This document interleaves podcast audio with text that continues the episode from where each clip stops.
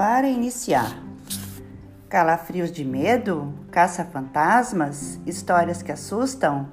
Você já leu ou ouviu alguma história que fez você sentir muito medo, ficar em estado de tensão e suspense? Vamos ler a história a seguir. Será que ela causa medo? Leia o texto em silêncio. O que acharam da história?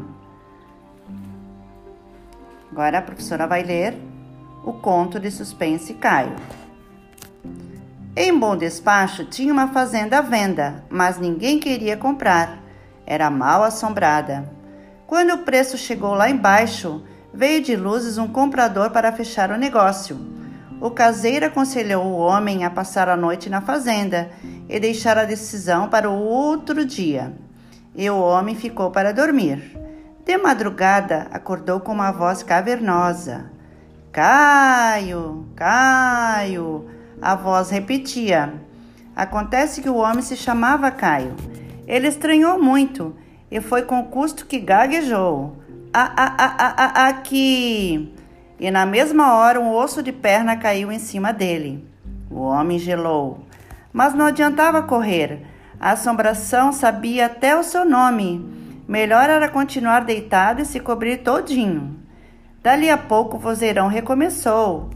Caio, Caio. E se a assombração não soubesse o nome dele, coisa nenhuma, estivesse só perguntando se podia cair. Por via das dúvidas, Caio murmurou: Sim. Caiu outro osso. E Caio matutava. Será que a assombração estava pensando que sim, queria dizer sim, pode cair? Ou sim, sou eu, Caio? Respondeu e resolveu desvendar a questão de uma vez por todas. Eu.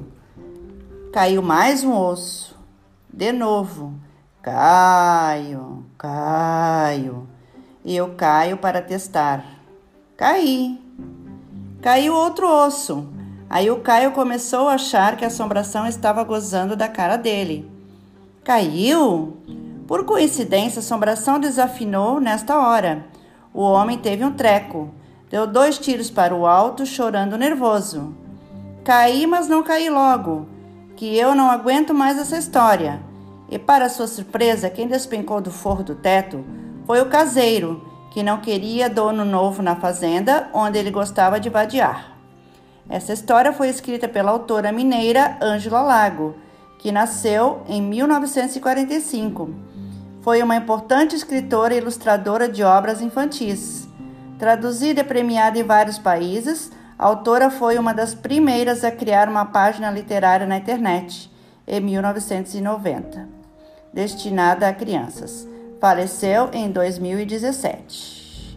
Ok, crianças, vocês irão ler essa leitura nas páginas 176 e 177 do livro e depois irão fazer a interpretação do texto nas páginas 177 e 178, ok? Beijos, até a próxima!